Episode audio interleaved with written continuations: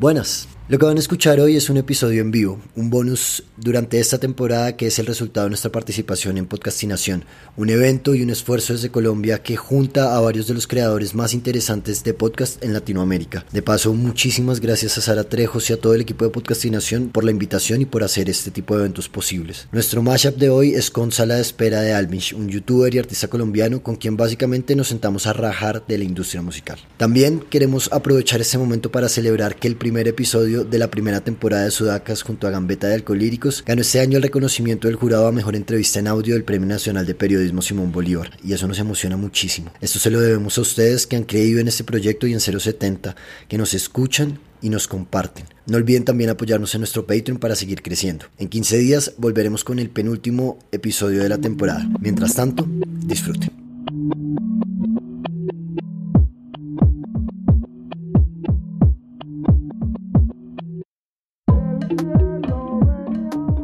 Sebastián Narváez de Sudacas Podcast, un podcast de entrevistas biográficas a artistas latinoamericanos y tú eres Alvin. Yo soy un músico que se volvió youtuber y luego dejó de, bueno, mentiras, todavía soy youtuber, pero ahora tengo un podcast que se llama Sala de Espera. Bueno, nosotros en realidad como que queríamos atravesar este mundo y este capítulo, este mashup, como en algo que nos encontrara los dos, y eso viene siendo la música de alguna manera. Y queríamos hablar como de todo, ¿no? Queríamos hacer como un resumen más o menos de lo que ha sido musicalmente el 2020, un año en el que un encierro masivo a nivel mundial también nos puso en una posición de no poder tener esas interacciones que teníamos antes. Y hace, eso fue ayer, creo, en la noche tú tuiteaste como ser músico en Colombia es tan, tan, tan difícil que me volví youtuber. Sí, pues es, eh, esa es una, una, cosa que yo me la he pasado pensando muchísimo en estos últimos tres años y es como siempre, pues, yo me acuerdo cuando estaba en el colegio eh, y en la universidad y todo eso, siempre era pensando, pues uno planeando cuál va a ser su carrera, ya que se va a dedicar y todo eso, cuando realmente hay algo que, que hay algo que hay que tener en cuenta y es que, o sea, las carreras de que va a tener mucha gente del futuro todavía no existen. Eso es muy loco pensar eso. O sea, hay gente que, la gente que está en el colegio, muchos de ellos van a tener carreras que hoy ni siquiera concebimos como carreras, que es lo que me pasó a mí de, de, de cierta manera. Y, y, me parece que es muy interesante por cómo se dio todo de una manera como súper orgánica y no pensada, pero, pensa, pero visto desde mi posición actual, parece que yo hubiera planeado todo, que hubiera sido una gran estrategia de emprendimiento y tal, cuando en realidad no, fue súper improvisado todo, como toda mi vida. es como me voy tambaleando hasta que algo funciona y YouTube funcionó. Pero sí, se, se, se, se trataba de, de, de que algo que ocurre mucho con las limitaciones en el mundo artístico, pero yo creo que en la vida en general, pero en particular se hace más obvio eh, en el arte y es que las limitaciones te obligan a ser creativo. La limitación que yo tenía es que pues eh, era era músico profesional, había estudiado música, toda mi vida solamente había hecho música, pero pues la música que a mí me gusta eh, no, no es la música que la gente consume ni en Colombia ni en Latinoamérica, o sea, es como para una minoría muy pequeña y no hay como una industria que se pueda sostener. Eh, si no es cierto tipo de música, es insostenible ser músico. Entonces esa era mi situación por mucho tiempo, así como medio guerreándola hasta que, hasta que salió esta alternativa de ser youtuber, que es una una cosa, o sea, como que no planeé, pero, pero, pero terminé haciendo lo que me gusta y dedicándome a lo que me gusta, solamente que el medio es totalmente diferente. Digamos que yo pensaba que iba a vivir en la, en la, pues, en la industria de la música tradicional, clásica, como de las disqueras y los canales de música y las emisoras y toda esa infraestructura y terminé viviendo de la música completamente por fuera de esa infraestructura y criticando esa infraestructura. Se me hizo muy sorprendente, muy sorprendente estar en esta posición, llegar a esta posición, pero también se me hace muy divertido y muy chévere y, y lo amo. Pero se puede ser, o sea, nunca ha sido como un problema de algún modo eh, ser músico y criticar a la industria, ¿no? O sea, no es algo que suele suceder,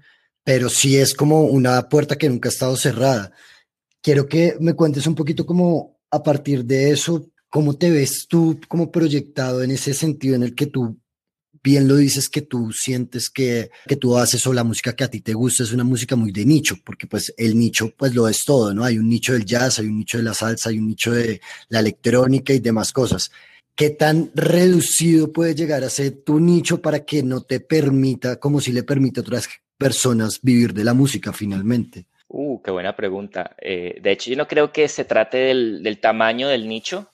Es como que eh, sí, tenemos esta, esta, esta, idea, pues es natural que la tengamos, de que toca salir del nicho si uno quiere, como, no sé, tener un proyecto artístico sostenible, ¿no? Pero eso no es cierto, realmente se puede vivir dentro del, o sea, se puede hacer muchas cosas dentro de nichos muy pequeños y de hecho Internet es una gran prueba de eso el problema yo no creo que sea como la cantidad de gente como tal, aunque también sí es posible. Y ahí tocaste precisamente como, bueno, entonces, pero ¿por qué es tan difícil? Porque hay gente que escucha, hay, hay miles de personas que, escuchan que escucharían la música que yo hago, o miles de músicas que, miles de personas que escucharían música muy de nicho, y a través del Internet pueden encontrarse esas personas y se pueden crear nichos. Entonces, yo no sé, yo te, pregunto, Sebastián, ¿qué, aquí solucionemos el problema de la industria musical y de vivir del arte en este podcast. Pongámonos metas serias y altas.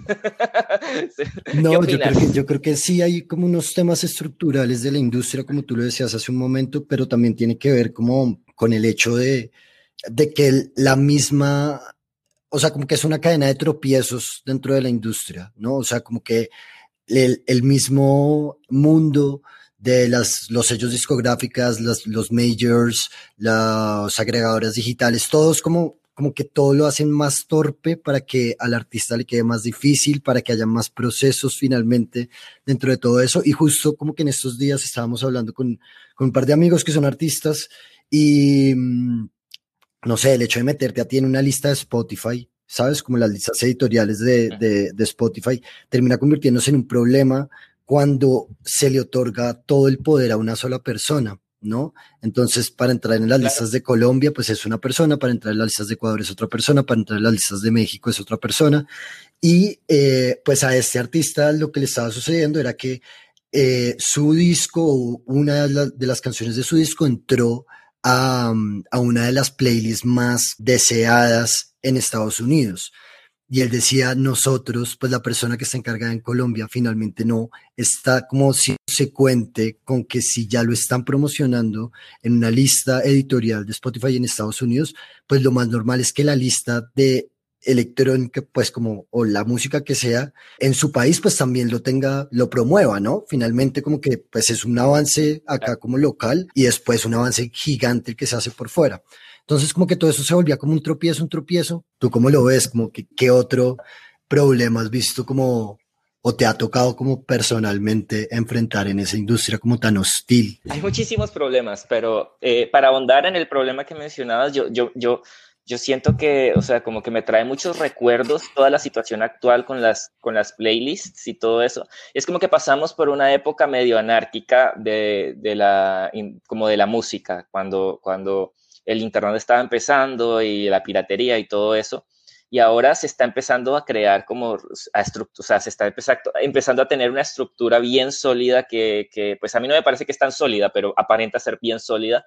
Y las, las, lo, que ocurre con las playlists, las listas de reproducción de las que mencionas, me recuerdan muchísimo a los 80s y 90s y como con todo esto de los DJs de radio, con los gatekeepers, que era como la gran crítica a la industria de la música, era que había una persona que, de la cual dependían muchísimas cosas y generalmente eran muy poquitas personas que tenían muchísimo poder y podían elegir como qué, qué, qué música, o sea, qué música van a poner en su emisora súper popular en rotación como 40 veces al día, que es muy similar a lo que ocurre con las listas de reproducción. O sea, yo realmente veo que está, estamos viviendo la misma situación, solamente que ya no son emisoras, son, son, son plataformas de Internet, pero es la misma vaina.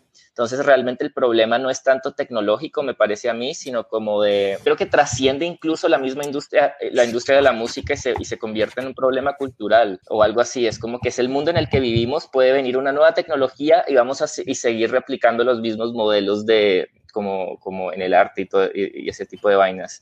Entonces, no sé, tenemos nuevamente gatekeepers, a pesar de que el, el, sueño era que fuera, o sea, cuando, cuando empezó el Internet, todos los soñadores eran, uy, ahora sí llegó la democratización de la música, pero pues nunca ocurrió realmente, o sea, sí, pero no. es como, sí, realmente es, es, más democrática, pero al mismo tiempo no por, por, por la difusión y cómo llegar a la, a la gente que consume música. Y entonces eso me, me, ha llevado a preguntar, ¿cuál es el, o sea, qué, cuál es más el problema? Si la falta, o sea, si, si la falta de una infraestructura o simplemente que la gente no está tan interesada en escuchar música. ¿No? Porque, o sea, una cosa es como que, sí, todo el mundo ama la música y todo eso, pero yo también siento que uno de los problemas que tenemos actualmente es que la, la música sí, es, cada vez pasa más como a un plano como de papel tapiz, como de acompañar, no sé, actividades que estás haciendo y cosas así, ya no es el plan escuchar música y eso también me parece que, que puede que, que influya todo, o sea, es como un poquito de, de todo.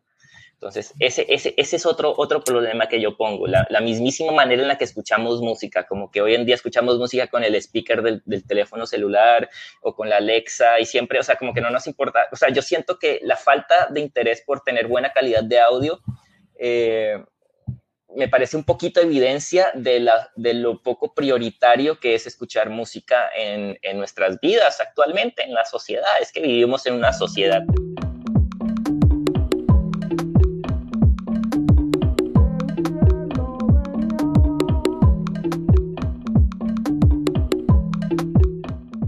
Pero había otra cosa y era como lo que tú decías, como el lugar que ocupa la música en nuestras vidas.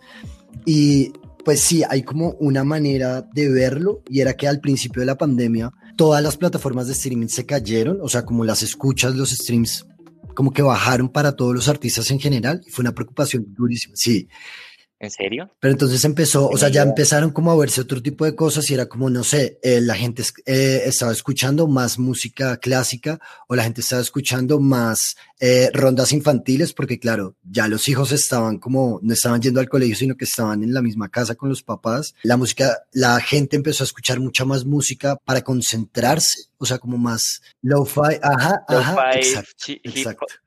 Y, todo eso, digamos, como que también yo tenía esta conversación con alguien en su momento y, me decía como también la importancia del arte en este punto, ¿no? Como que siempre lo hemos tenido tan gratuitamente de algún modo y siempre ha estado como tan cercano a nosotros que nunca le damos le hemos dado el valor que requiere. Entonces como que las dinámicas que tenías de escuchar música de escuchar podcast en esos espacios pues como que ya no la tenías porque estabas en la casa y estábamos en el mismo lugar. Y ya no puedes salir a conciertos ya no puedes salir a eh, museos ya no puedes hacer nada pero finalmente tienes libros en tu casa que empezaste a volver a leer y entonces como que la importancia del arte era como si no se hubiera escrito un libro que nadie sabía que igual te lo ibas a tener que leer en la pandemia porque pues tenías que ocupar tu cabeza en otro tipo de cosas, pues como que no hubiera existido la necesidad de valorar el arte como si se, o sea, como que sí se está viendo que de alguna manera en algún punto fue la discusión en la pandemia, ¿no te parece? Como que... Estamos valorando el arte de puro, porque por, sí, puro aburrimiento. Porque nos tocó de alguna manera. Creo yo que sí también es un poco como la, la, moraleja, un poco del asunto. Sí, sí, o sea, de hecho me parece fascinante como eh, hablar de sobre la pandemia desde ese ángulo como cultural, de cómo, de cómo cambia, cómo cambian, digamos, las... Eh, sí, las interacciones de la gente y, la, y pues lo que consumen y todo eso. Sí, total, o sea, como que la verdad empecé a jugar muchísimo, muchísimo. Yo no jugaba videojuegos casi y la pandemia fue justo cuando empecé a retomar como, como me volví gamer otra vez y terminé comprándome un set de realidad virtual y me volví gamer así ultra gamer que, o sea, en realidad los videojuegos se pueden considerar arte, entonces está perfecto, porque son muy divertidos. Pero, pero sí, sí, sí. La música sí, yo siempre la, la, la he consumido de la misma manera, pero me lleva a pensar de que, pues, como la gran mayoría, es que como concebimos la música, la, la música tiene funciones en la, en, la, en la cultura, es como que la música no es solo como ir a un concierto y sentarse y ya, como que cada cultura tiene diferentes usos. Uno de los usos más importantes que le damos en nuestra cultura latina, en especial la colombiana, eh, es el, el, baile, ¿no? Porque es música de fiesta que no es lo mismo que la música de conciertos, no es la misma música. Entonces, sí, es música para moverse, para perrear y todo eso, lo que me lleva a sospechar que esa música dejó mucha popularidad, o sea, perdió muchísima popularidad porque pues ya no hay rumba y ya no hay trago, y ya no es. Entonces, de pronto, o la gente ha abandonado la música, como tú decías, que a principios, o la gente ha empezado a retomar como otros tipos de, a, empezar a escuchar otros tipos de música, lo-fi, lo, que tú mencionabas tal cual. Eso me parece que, que, puede terminar, o sea, me parece, o sea, si vamos a encontrarle algún optimismo a, a, a este año de mierda, tal vez es que van a empezar a surgir eh, pronto música latina que no está hecha como primordialmente para la rumba o para, para bailar y todo eso. Eso me parece genial porque los latinos tenemos eh, muchísimos estilos de música que, que, que, no son así como súper bailables ni nada, pero que valen muchísimo la pena escuchar y, y de pronto como tampoco estamos yendo a conciertos, la manera en la que escuchamos música, pues como que los conciertos de cierta manera reemplazaron como la, eh, económicamente en gran parte como la piratería y todo eso, porque pues en Internet todo es gratis, entonces nada se paga hasta cierto punto. Entonces, eh, tal vez los, los conciertos también bajaron, ¿no? O sea, como que nadie va a conciertos por, por la pandemia. Entonces, ¿qué, ¿qué es la música hoy en día? Entonces, de pronto esto nos va a llevar a preguntarnos como más profundamente cuál es la relación qué tan profunda es la relación o qué tan, qué tan, qué tan diversa es la relación que tiene la gente con la música que escucha, para qué la escucha, ¿no? en qué momento de su día. Y, sería muy interesante hacer un estudio al respecto. Pero pues ya, ya existe, ¿no? O sea, digamos, de alguna manera, pues, no sé, no sé si, no sé si puntualmente, pero si, digamos, existen como todo ese tipo, volvemos como un poco a las plataformas y existe también para empezar tu día, para trotar con energía, para cocinar con sabrosura, para, bueno, como todo ese tipo de cosas. Pero ahí eso, eso, eso sigue siendo, perdón que te interrumpa, discúlpame, pero es que eso, eso sigue, siento, siento que eso sigue siendo como música de papel tapiz. O sea, todo eso siento que es como una música con una función de acompañamiento. Sí, música para bailar. Digo, música para como funciones de cosas cotidianas que uno tiene durante el día. Pero eh, la función que está haciendo toda la música es acompañar algo que estás haciendo a lo largo del día. Y es precisamente lo que estoy diciendo, que ahora la música es un acompañamiento que está ahí de fondo. Y es muy, muy diferente escuchar la música concentrado en la música, digamos, casi como, como como si estuvieras en un concierto sentado, eh, pero en vez de tener la banda enfrente, tienes los audífonos y es como vamos a escuchar el álbum y ese es como el plan, que era algo que era muy común antes. O sea, el plan antes era como irse con los amigos. Yo, yo, yo nunca lo viví así como, no alcancé a vivirlo como tal, pero el plan era como escuchar música en la sala con tus amigos y escuchaban un álbum entero y de pronto lo comentaban, uff, esta parte está buenísima y cosas así. Eso ya no pasa. A eso me, a, eso me refería.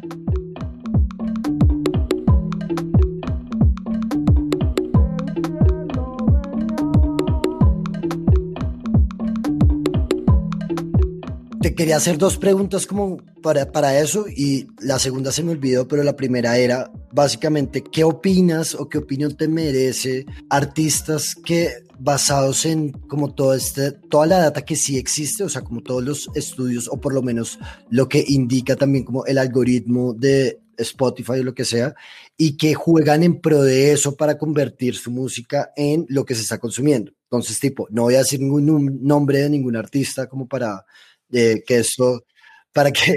No hace falta. Pero digamos, gente que, no sé, venía haciendo X tipo de música y empezó a hacer música clásica o lo-fi porque eso era lo que se estaba consumiendo.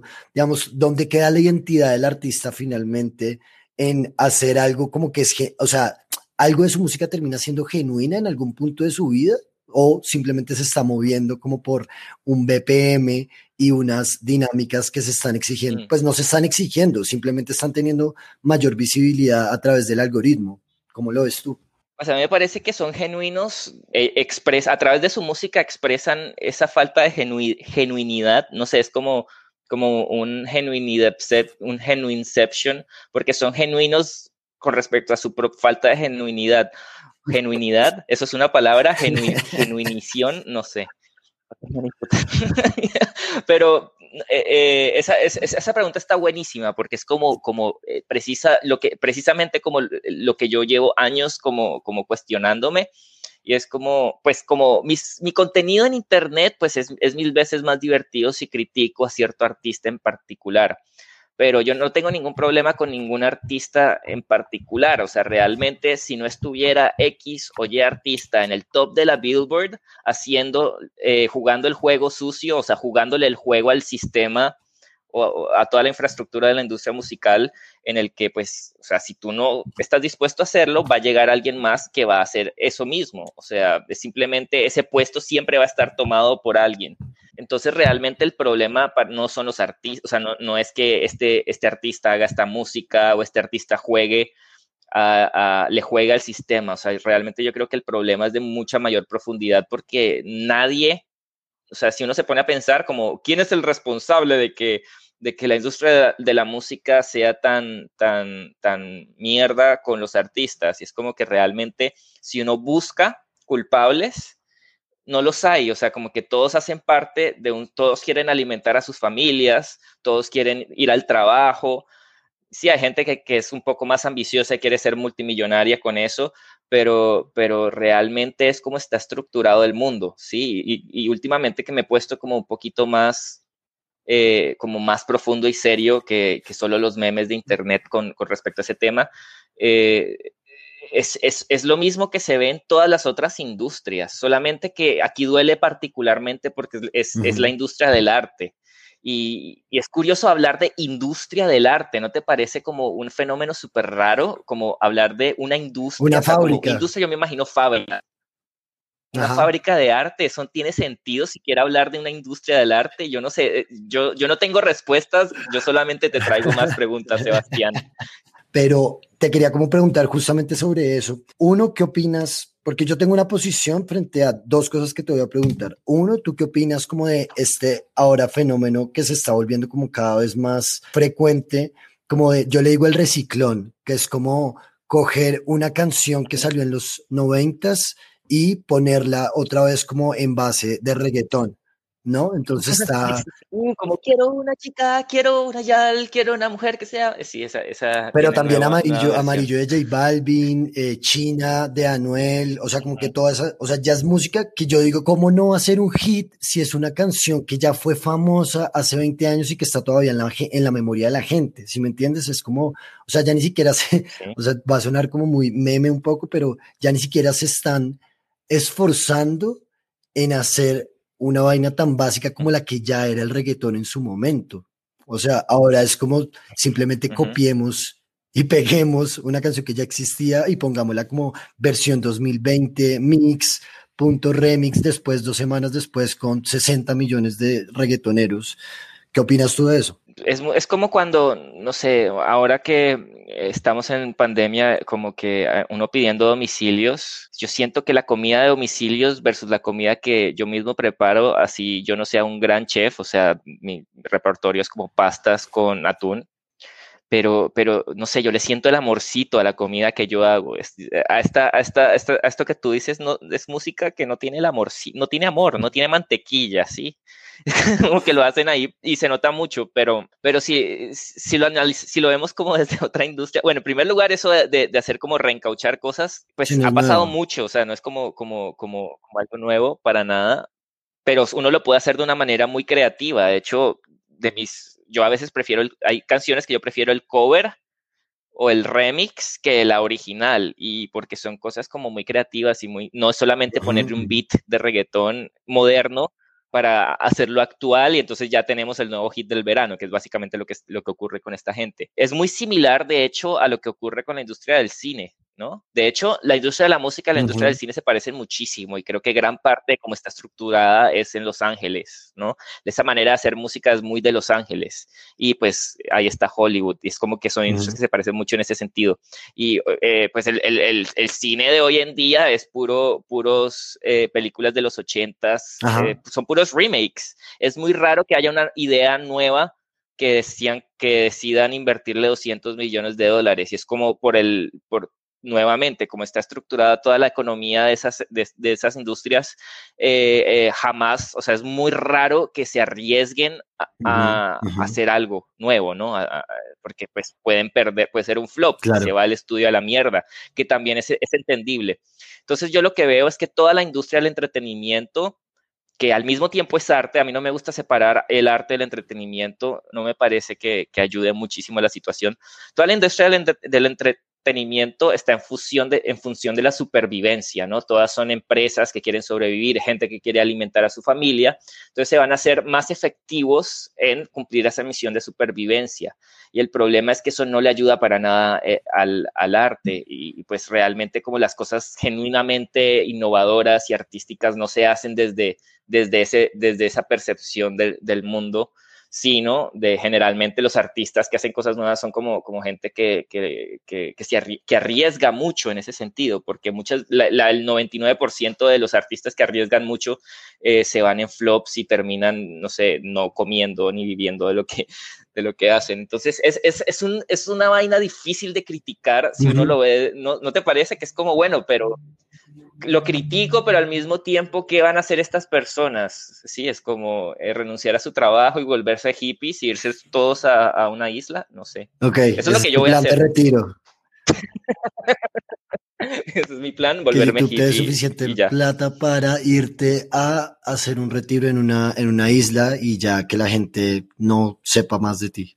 Okay. Exactamente. Eh, Estás invitado cuando quieras a a Voy a ver si también me vuelvo youtuber para que me dé al menos por el pasaje para llegar allá.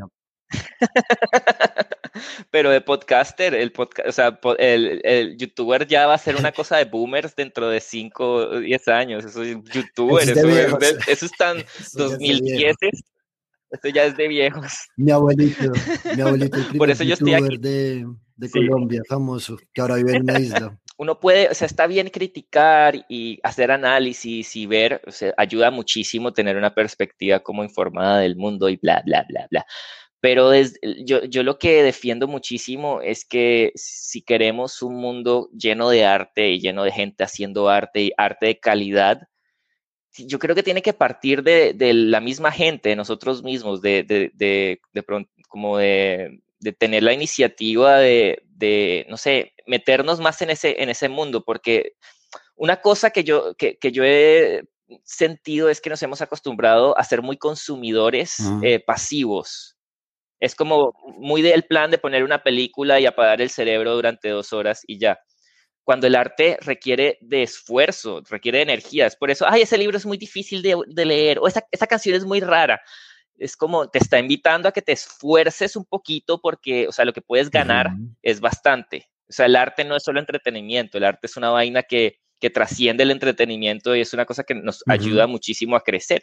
Entonces, esa es mi reflexión, eh, eh, tener un poquito más de energía para esforzarnos por arte que de pronto no tan facilita, tan, yo le, agregaría, yo le agregaría a eso también simplemente como un, un, hecho de, desde el mismo arte, como tener una posición clara como de la dignidad del trabajo, ¿no? No es como que porque eres una banda nueva y no has tocado, entonces pues no te voy a pagar nada y en ese festival grande pues tampoco te voy a pagar nada y después en este otro evento pues tampoco te voy a pagar nada hasta que cumplas cinco años o diez años y logres salir de alguna manera de ese nicho de eh, la música mm, emergente, ¿no? Como artistas emergentes que ya cumplen 10 años y es como, entonces, ¿cuándo vas a dejar de ser emergente, no? Pero también tiene que haber un punto como de setear uno mismo como la dignidad propia del proyecto y decir como, pues esto es, esto vale y esto es lo que vale y punto. O sea, como finalmente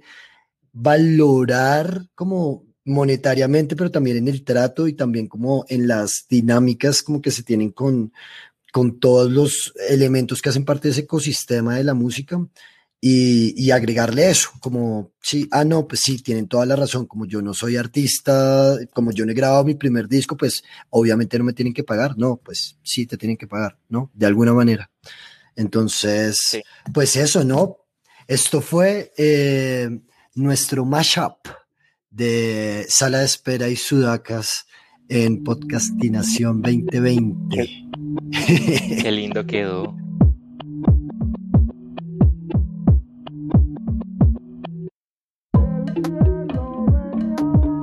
Sucede que hay millones de latinoamericanos que se han despertado a ese hecho maravilloso de tener confianza en sí mismos.